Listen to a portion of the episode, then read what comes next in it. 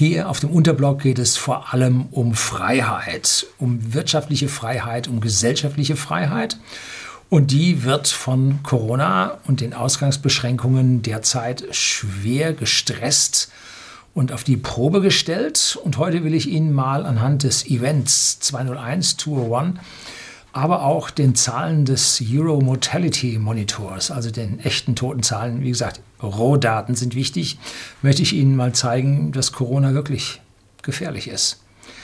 Und hier kommen dann solche Sachen, dass wir äh, uns ja mal Gedanken machen müssten, ob es nun wirklich ist doch egal, ob die Alten ein paar Jahre früher die Augen zumachen und wir müssen dem Sterben mal wieder ein bisschen mehr Bedeutung beim. Wie bitte? What?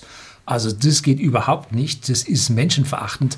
Äh, sowas kann ich hier auf dem Kanal nun überhaupt nicht hören und meistens lasse ich es auch nicht stehen. Ne? Sowas, sowas geht nun überhaupt nicht. So, heute wollen wir uns mal um die Rohdaten, um die Fakten kümmern und das wollen wir dann mal mit ein bisschen äh, Simulation und Pandemie anreichern und dann am Ende haben wir vielleicht ein bisschen mehr zum Gesamtbild hier dazu getan.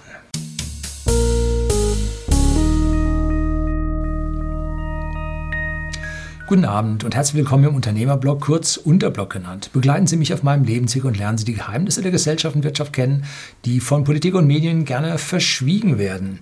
Und es gibt eine Webseite, die zeigt Rohdaten. Und zwar Tote. Wie viele Menschen sind pro Woche gestorben? Und zwar in Europa. Der Euro Mortality Monitor, euromomo.eu. Und da können Sie jetzt nach den einzelnen Staaten, die da mitmachen, sehen, wie diese äh, Sterblichkeiten steigen und sinken. So, dabei geht es nicht daran, woran jemand gestorben ist. Denn da kann ja irgendeiner an Totenschein weiß der Geier was dran schreiben, ne? sondern es geht darum, dass jemand gestorben ist. Und das notieren alle Staaten sehr genau, weil da geht es um Steuerzahlungen, Erbschaftssteuern und, und, und, und, und. Also wenn jemand stirbt, der wird aus dem Buch ausgetragen. Ja, die Zahlen stimmen. Jetzt zeige ich Ihnen mal hier das erste Bild und das sind die Abweichungen vom mittleren Sterbehäufigkeit und zwar für alle Bürger über alle Altersklassen. Und da sieht man oben jetzt in der ersten Zeile Österreich. Und da sieht man dann äh, im vorderen Drittel oder am Ende des vorderen Drittel oder der vorderen 25 Prozent, sieht man hier einen massiven Peak nach oben. Und das ist die Grippewelle 2017, 2018. Das ist Januar, Februar 2018. Das ist die Grippewelle. Und dann geht es weiter. Der nächste Hubbel, der da kommt, das ist dann das Jahr drauf. Und dann geht das so hin und her. Und äh, ganz am Ende sind die aktuellen Zahlen und da sieht man, ähm, Corona, nee, vorher so eine leichte Erhöhung durch die normale Grippewelle im Winter, aber jetzt im Frühjahr recht eigentlich nicht. Ne? Ähm, darunter sehen wir Belgien und da haben wir nicht ganz so hohe äh, Grippewelle 2017, 2018. Dann äh, 2018, 2019 auch so ein kleiner Peak.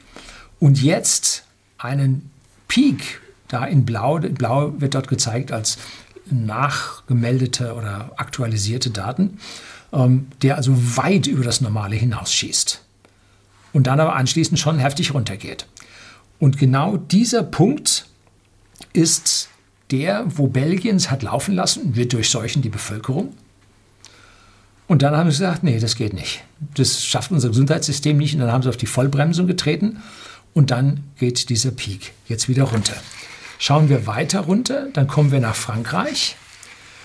Da war äh, die Verbreitung der Grippen vorher vergleichsweise ähnlich.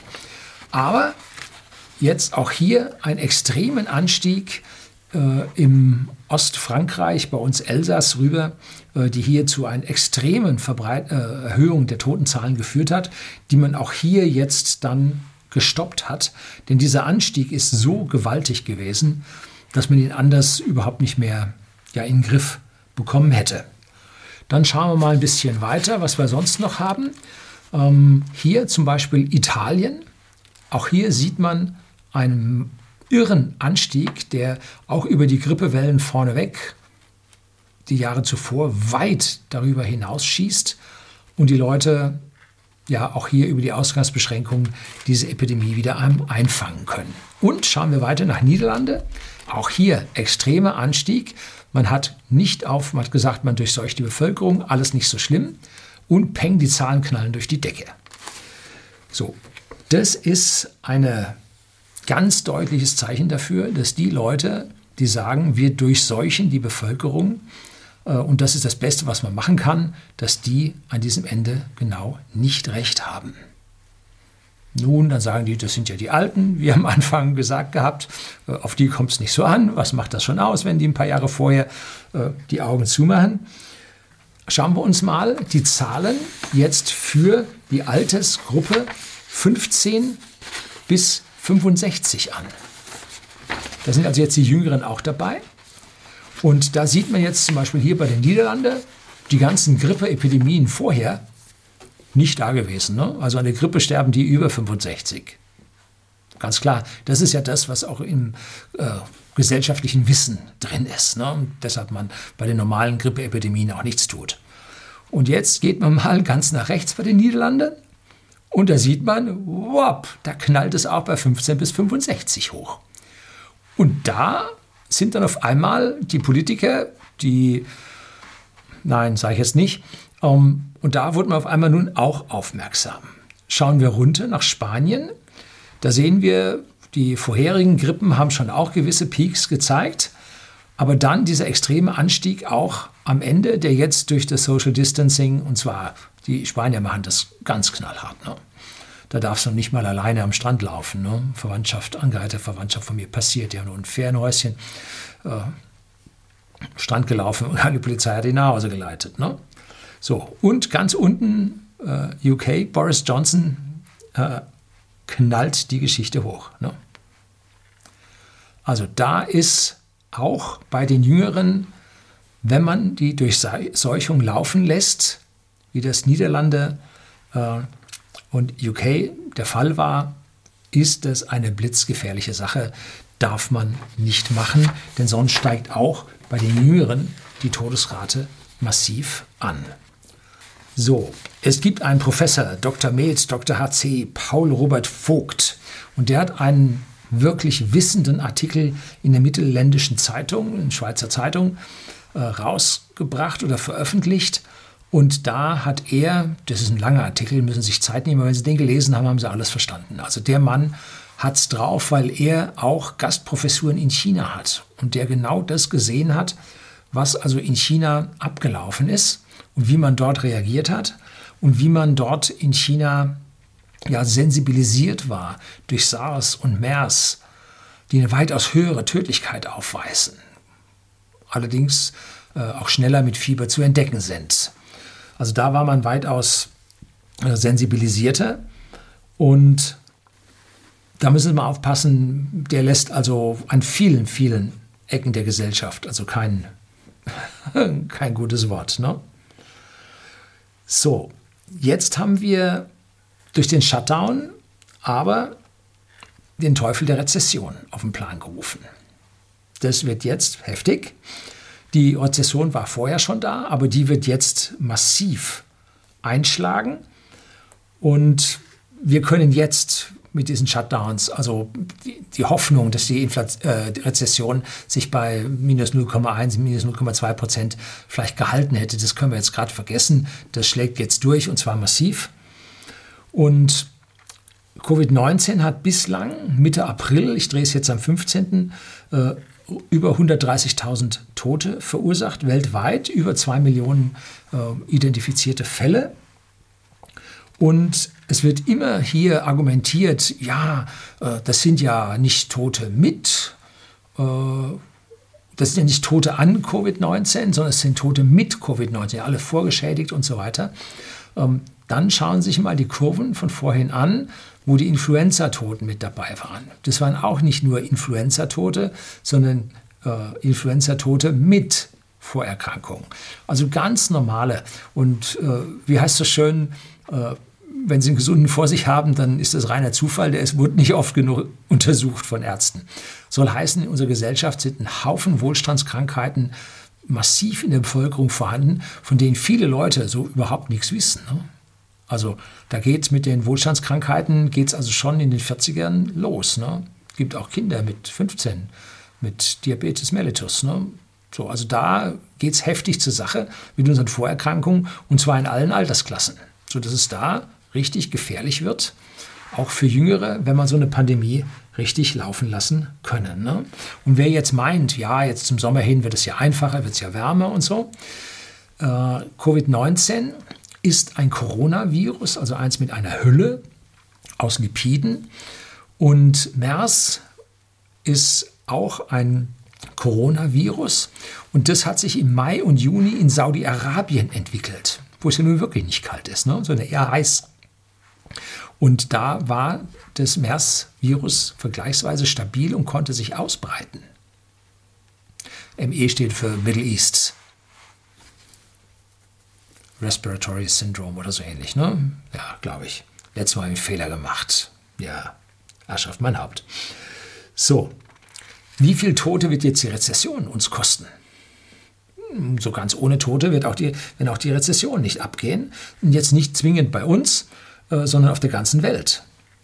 In Ländern, die kein besonders gutes Gesundheitssystem haben. Wo Leute im Prinzip nur zum Doktor gehen können, wenn sie Geld verdienen. Jetzt kommt die Rezession. Die Entwicklungsländer, Schwellenländer leiden unter dieser Rezession, dass wir äh, mit ihnen keinen Handel mehr treiben, leiden die auch ganz massiv. Äh, viele werden dort sterben. 100.000, 500.000, eine Million.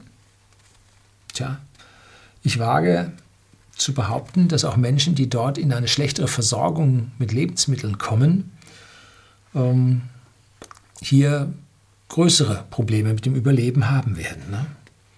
Und zwar jetzt nicht nur kurz jetzt wegen der Pandemie, sondern auch nachher, wenn die Rezession die Weltwirtschaft noch nicht so richtig aus dem Griff lässt und sich das alles nur sehr, sehr langsam dann erhöht.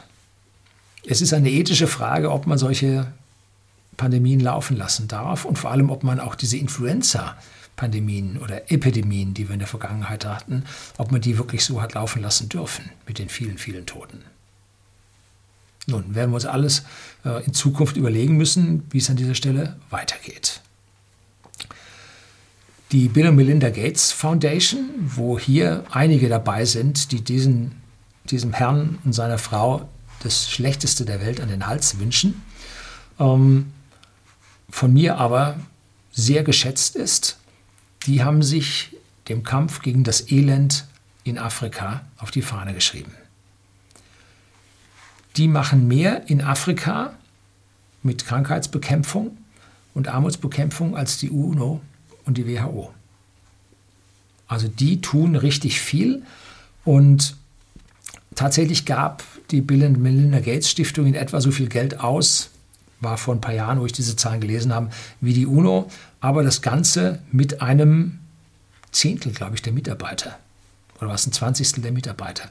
Also die Bill Melinda äh, Gates Stiftung ist also eine hocheffektive Organisation mit hohem Wirkungsgrad, wo das Geld tatsächlich dann am Ende ankommt, äh, wobei bei der UNO es auch eine ganze Menge Verwaltungsjobs gibt und Botschafterjobs gibt und, und, und, und, und äh, die eigentlich ziemlich Geld kosten. Ne? Und wer nun dem Bill Gates hier an der Stelle nichts Gutes will, kann ich nur sagen, die Roten sind schuld. Das sind Leute, die vor allem Neid auf ja, die Geldmittel von Bill Gates haben und eigentlich müsste man Bill Gates hier ent, ja, ent, entvermögend, also Vermögen nehmen und der UNO geben, dass die das dann besser verteilen können. Ähm, da gebe ich aber mal einen kleinen, äh, Gegen, kleines Gegenargument. Äh, eine Vielzahl der Regierungen, die sich in der UNO zusammengeschlossen haben, der Staaten, die sich in der UNO zusammengeschlossen haben, ist nicht demokratisch gewählt worden. Und nur weil jetzt die Nicht-Demokraten im großen Kreis zusammensitzen und jetzt etwas demokratisch beschließen, wird es auf einmal gut? Setzt man einen Haufen Schlechte zusammen, die stimmen ab und dann wird die Sache gut? Ja, eher nicht. Äh, sodass für mich die UNO zwar eine Vereinigung ist, die einen Völkerbund darstellt, die gemeinsame Ideen und Ziele formulieren können, aber für 100 Prozent unterstützen kann ich dann diesen Laden, diesen Verein an dieser Stelle dann doch nicht, weil halt diese nicht demokratischen Elemente da mit drin sind. Na? Zusätzlich sind in der UNO das ein Haufen Delegierte, die Haufen am Rüdern müssen, um über die politischen Kanäle auf diese Positionen zu kommen. Und dass nun Regierungen und Staaten mit Geldern besser umgehen können als Bill Gates, ja, glaube ich jetzt nicht. So, also das für diejenigen, die hier äh, Bill Gates äh, immer das Schlechte nachsagen. Da ist eine ganze Menge, Menge Gutes drin. So, jedes Jahr fällt über die Menschheit also nun eine neue Grippewelle her. Um, fast jedes Jahr erwischt es bei uns einen Haufen Leute. Es sind jede Menge verschiedene Virenstämme und die kommen in mehreren Wellen nacheinander. Und deswegen gibt es jedes Jahr einen neuen Impfstoff gegen Grippeviren, der individuell zusammengestellt wurde. Und zwar hat man da die äh, Impfstoffe gegen die Viren verwendet, die in der Vergangenheit unterwegs waren. Warum? Nun, weil jede Grippeepidemie in Wellen kommt. Und nach der ersten Welle schafft man das oftmals, ein, ein Impfmittel herzustellen. Und deshalb nimmt man dann im Prinzip einen Mix aus Impfmitteln, die die vergangenen Virenstämme abdecken und man damit eine Wahrscheinlichkeit hat, dass man diese weiteren Wellen nicht bekommt. Und auch hier jede Menge Impfgegner hier auf dem Kanal. Ich persönlich, habe ich mich öfter dazu geäußert, bin nicht für eine Impfpflicht, weil da sticht man eine Nadel in den Menschen rein, das ist Körperverletzung. Da steht das Grundgesetz gegen. Aber äh, ich bin richtig froh, dass man mir Impfungen anbietet und ich nehme sie gerne, gerne an. Und ich bin sicherlich 35 Mal in meinem Leben bereits gegen Grippe geimpft worden. Dazu ein Sack voll anderer Impfungen für, ja, äh, wenn man da so ins Cholera-Loch fährt, dann möchte man doch hier ein bisschen stärker geschützt sein. Ähm, und zusätzlich habe ich mich gegen Lungenentzündung impfen lassen, weil wenn jetzt äh, man Corona oder Covid-19 bekommt, dann stirbt man ja normalerweise nicht am Covid-19, sondern an einer begleitenden Lungenentzündung. Und gegen die Pneumokokken gegen die kann man sich impfen. Und da gibt es die, ich glaube, die gibt es zwei verschiedene Impfungen. Ich habe sie beide. Einmal gegen 16, einmal oder 13, das andere mal gegen 30 verschiedene äh, Bakterienstämme. Dagegen kann man sich impfen lassen. Das heißt, man kriegt Covid-19 nach wie vor, aber die Lungenentzündung, mit ein bisschen Glück kriegen sie die nicht. So, ich bin 35 Mal geimpft, bin ich blöd im Kopf? Manche sagen ja. Ja. Gut. Ähm, aber äh, ich halte mich bei ja, Zombie bin ich auch nicht. Ähm, ich halte mich da also relativ fit und es gibt bei mir eine Familie, ein Ärzte-Ehepaar, das ist jetzt um die 80 und die sind sicherlich 50 Mal geimpft und die sind weit weg von einer Zombifizierung, sowohl geistig als auch körperlich, als auch finanziell. Ähm, Joe, das macht Sinn, dass man sich an dieser Stelle impfen lässt. So. Jetzt kann ich wieder sehen, wie die unten reinschreiben, aber und Gensequenz von jedem protokolliert und bla und so weiter. Ja, ich gebe meine Gensequenz gerne her, wenn ich Vorteile davon habe. Hm? Zum Beispiel habe ich äh, 23andMe, habe ich mein Genom sequenzieren lassen, zumindest mal äh, 400 Gene, glaube ich, und damit mir mal eine statistische Auswertung machen lassen, wie stark ich denn hier äh, ein Risiko auf Alzheimer und Demenz habe, ob ich eine Sucht habe äh, in Sachen Alkohol. Da gibt es verschiedene Gensequenzen, die lassen darauf äh, schließen, ob man nun suchtgefährdet ist oder nicht. Und wenn ich hier bei whisky.de, dem Versender für hochwertige Whisky an privaten Endkunden in Deutschland und in Österreich, öfter Whisky probiere vor laufender Kamera und ich hätte nun ein hohes Risiko gegen Sucht, dann sollte ich das tunlichst lassen. Und bevor Sie sich entscheiden, äh, hier größere Mengen, größere Mengen sowieso nicht, aber sich jetzt äh, hier jeden Abend eine Flasche Bier reinzutun, sollten sich auch vorher mal überlegen, ob es in ihrer Familie hier gewisse Suchteffekte gab und sich vielleicht auch mal äh, auf diese Gensequenzen untersuchen zu lassen, ob sie hier einen gewissen Suchteffekt haben und dann sollten sie mit dem Bier lassen. So, ganz einfache Geschichte. Ne? Und da muss man gucken, gibt es einen Win-Win? Wenn ich einen Vorteil davon habe, dann mache ich es oder vermute. Wenn ich keinen habe, dann mache ich es nicht.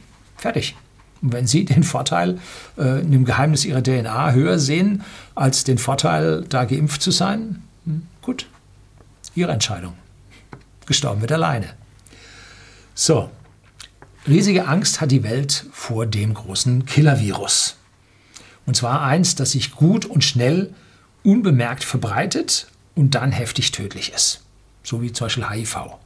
Verbreitet sich glücklicherweise äh, nur über Körperkontakt, heftigen Körperkontakt, Blutkontakt ähm, und nicht durch, ich sag mal, jetzt Tröpfcheninfektion oder äh, allein Luftübertragung. Ne? Wenn HIV über Luft übertragen würde, wir hätten ein Problem, das könnte ich gar nicht vorstellen. Ja, und so ein Virus, der über die Luft übertragbar ist, äh, sich heimlich vermehrt und dann sehr tödlich ist, davor hat jeder Angst. Ne? Und SARS hat den Leuten richtig Angst gemacht vor den ganzen Medizinern. Hohe Tödlichkeit, glücklicherweise relativ gut feststellbar, hat den allen äh, richtig Angst gemacht. Ähm, und das kann zu Pandemien führen, die ein Drittel, die Hälfte, 90 Prozent der Weltbevölkerung ja, vernichtet.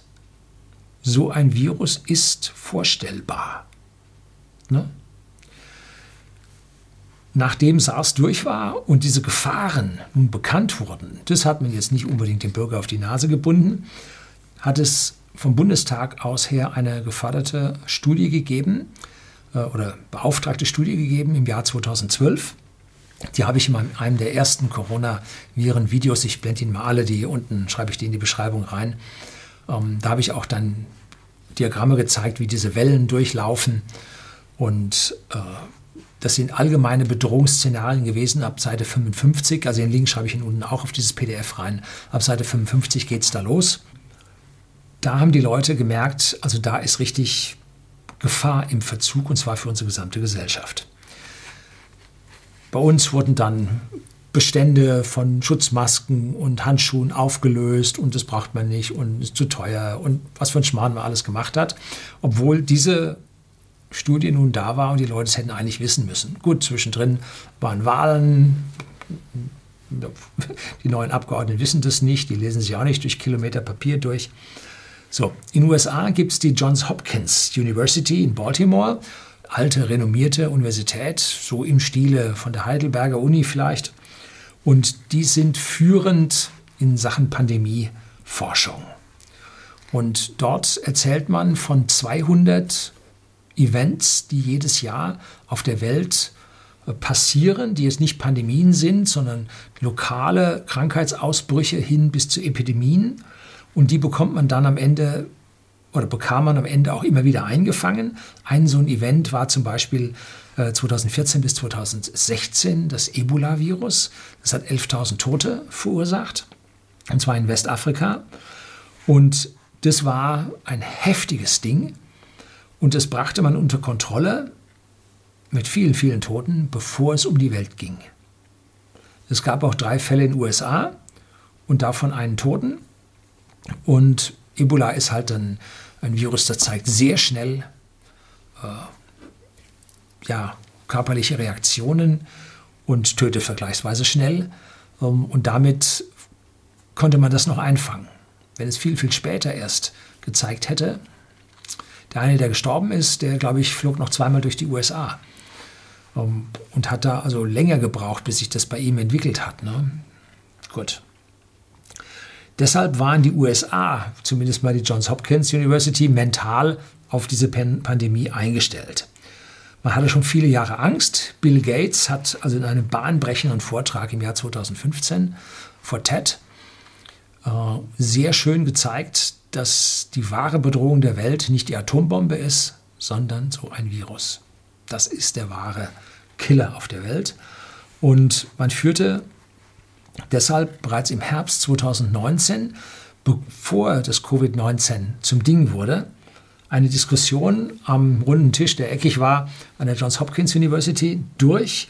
Äh, Gibt es Videoaufnahmen, drei Stunden, gebe ich Ihnen einen Link unten in der Beschreibung. Sollten Sie sich reintun, müssen es Englischen mächtig sein.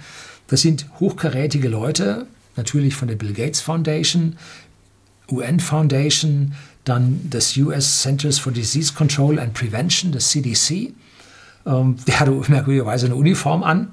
Dann das Äquivalent aus China, äh, dann die Lufthansa Group, da war einer von Swiss da, Marriott, ähm, dann aus dem Team des Sicherheitsberaters des Präsidenten, eines früheren Präsidenten, war da eine Dame mit drin. Und dann noch hinter diesen Leuten saß, wie so bei der UN oder bei irgendwelchen größeren OPEC-Dingern, saßen die ganzen Berater und Einflüsterer dahinter und reichten dann mal ein Papierchen vor und so. Und die haben äh, nun diesen Event durchgespielt, dass nun eine Pandemie ausbricht, die sich dann weltweit, und zwar in dem Ding, glaube ich, war Südamerika, von dort aus nun beginnt, über die Welt auszubrechen. Und das in vier Phasen und vier Diskussionsrunden. Und dabei haben die Leute diskutiert mit all diesen Dingen. Wie geht man mit den Medien um? Was publiziert man? Äh, wie sind die Meldeketten? Kriegen wir das äh, frühzeitig genug mit? Um, ähm, dann, wenn es soweit ist, haben wir genügend Material, wie läuft die Logistik, um, ähm, wo dann der Herr von Swiss, also von der Lufthansa Group, dann sehr deutlich sagte, äh, wenn das dermaßen runtergeht äh, und wir äh, hier nicht mehr fliegen dürfen, weil die Länder zu sind, dann wird es auch mit unserem Unternehmen sehr schwierig. Ob das überhaupt noch in der Lage ist, dann zu fliegen, ob die Mittel überhaupt noch da sind. Genau jetzt, was los ist. Lufthansa wird wohl relativ bald hier Milliarden, viele Milliarden vom deutschen Staat bekommen, damit sie hier überhaupt überleben können. Ne? Äh, interessant war für mich der Herr vom chinesischen CDC, der also eine Stärke hatte, argumentativ, äh, aber auch durchsetzungsstark und äh, vernetzt innerhalb Chinas. Äh, das fand ich also gigantisch Gut, die Chinesen, die haben da schon mehr als eine dieser Pandemien ausgebrütet. Ähm, die wissen, was los ist. Ne? Mittlerweile glaube ich den chinesischen Zahlen, was die hatten. Und ich glaube auch diesen harten Ausgangsbeschränkungen, die dann zum Einfangen dieser Pandemie geführt haben in China. Also da an der Stelle sicherlich ein Vorteil, wenn man hier so einen zentral gelenkten, äh, knallharten Moloch hat, der hier die Bürger dann zu ihrem Besten zwingt hat mit Freiheit nichts zu tun, stimme ich Ihnen zu, äh, hat aber diese Pandemie dort massiv unter Kontrolle gebracht und hat nun die Wirtschaft dort auch wieder vergleichsweise schnell dann zum Laufen gebracht. Ähm, interessant war, dass die auch genau wussten, äh, dass die Logistik hier nicht funktionieren kann. Ne? Dass das also schwierig wird mit den, weil die Logistik ist nicht staatlich, die Logistik ist privat und da wird es dann schwierig. Und wenn man sich dann anschaut, es gab ja diesen Skandal, dass die Amerikaner den Berlinern die Masken irgendwo in Asien weggestohlen hätten. Und so. Nachher kam raus, waren echte rot-rot-grüne Fake News aus Berlin. Das stimmte gar nicht. Die hatten das Geld intern für Party ausgegeben und hatten halt die entsprechenden Verträge mit China nicht gemacht, weil sie keine Knete hatten. Und dann gab es auch diese äh, im Prinzip diese Handschuhe nicht, die sie gerne gehabt hätten. Die waren halt reserviert. Ne? Ich war zuerst da, ich krieg die jetzt. Wir haben eigentlich Vertragsfreiheit und vor allem dann Vertragssicherheit, äh, dass einmal geschlossene Verträge nicht gebrochen werden. Aber das können Sie in Berlin nicht. Ne? Da können Sie Mietverträge machen, wie Sie wollen. Der Staat wird sie brechen, wie einen Mietendeckel verpassen und, und, und. Also krass. Das war dieser Event 201 von der Johns Hopkins University, der gezeigt hat, das soll also die 200 Events, die da im Jahr sind, und der eine, der dann rausschlägt und Pandemie wird. Ne? So, kommt ganz, ganz selten vor. Und jetzt ist er nun da und jetzt ist die Frage, sind die Leute zu stark draufgesprungen? Dass sie gesagt haben, oh, das ist jetzt der große Killer, müssen wir machen. Nun, auf der einen Seite kann man sagen, ist ja nicht so schlimm, sagen ja so ganz viele, ne? das machen die nur, um uns zu knechten und Freiheit zu unterbinden und so weiter, das sind die üblichen. Auf der anderen Seite haben wir vom Euro Mortality Monitor am Anfang die Diagramme gesehen, wie das hochknallt, wenn man halt nicht im Prinzip die Ansteckungsketten unterbricht. Ne? Und zwar auch bei den jünger als 65-Jährigen. Hat man ganz deutlich gesehen. So, mittlerweile schaut es also besser aus bei uns hier in Europa, wo es früher war, als in den USA. USA knallt momentan davon. Und wie wird sich denn jetzt das BIP verändern? Nun, es gibt da Prognosen von den verschiedensten Instituten. Wir haben da das DIW aus Berlin. Das ist von den Roten erfunden worden und es ist auch rot.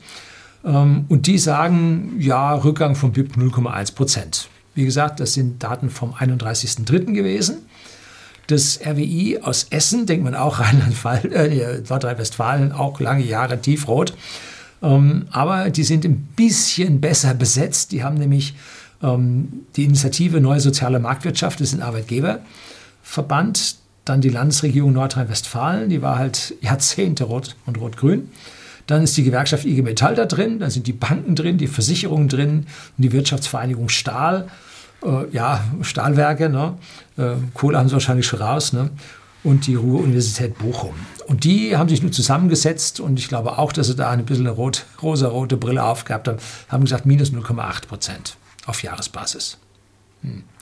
Das IFO-Institut aus München und das Institut für Wirtschaft aus Kiel, die haben da was anderes gesagt. Die haben gesagt minus 6 Prozent beim IFO und minus 8,7 in Kiel. Und die Gemeinschaftsdiagnose Frühjahr 2020 vom 8.4. letzte Woche, die ging dann von minus 4,2 Prozent aus. Arithmetische Mittelwert aus den vier Werten wäre minus 3,8 gewesen. Die sind auf minus 4,2 gegangen. Diese Werte teile ich nicht. Für mich wird es auf jeden Fall zweistellig. Mindestens minus 10 Prozent in diesem Jahr, eher minus 12, minus 15. Also ich glaube nicht an diese minus 4,2 Prozent. Kann ich mir nicht vorstellen. Tja, alles greift ineinander. Pandemie, Gesundheit, Wirtschaft, Staat. Und ganz, ganz viele von diesen Leuten haben sich von der schlechtesten Seite gezeigt. Ne? Werden jetzt gerade hochgelobt, alles fest im Griff, die Altparteien kommen wieder und so weiter. Äh, ich finde, sie haben keinen guten Job gemacht. Tja, das Leben wird weitergehen. Die Rezession wird oh, ein Leichentuch über die Welt legen. Nicht nur Corona, sondern auch die Rezession.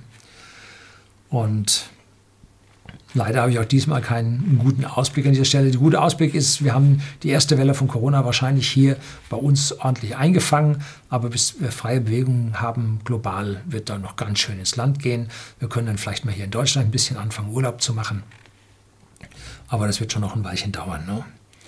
Und Zwischenzeitlich wird es hochinteressant, wenn dann die Pleitewelle zu laufen beginnt und da habe ich das Video Weltwirtschaftskrise 4, Pleiten, Pech und Pannen, habe ich dann hier auch auf dem Kanal vor ein paar Tagen rausgebracht. Schreibe ich Ihnen auch nochmal unten die Verlinkung in die Beschreibung.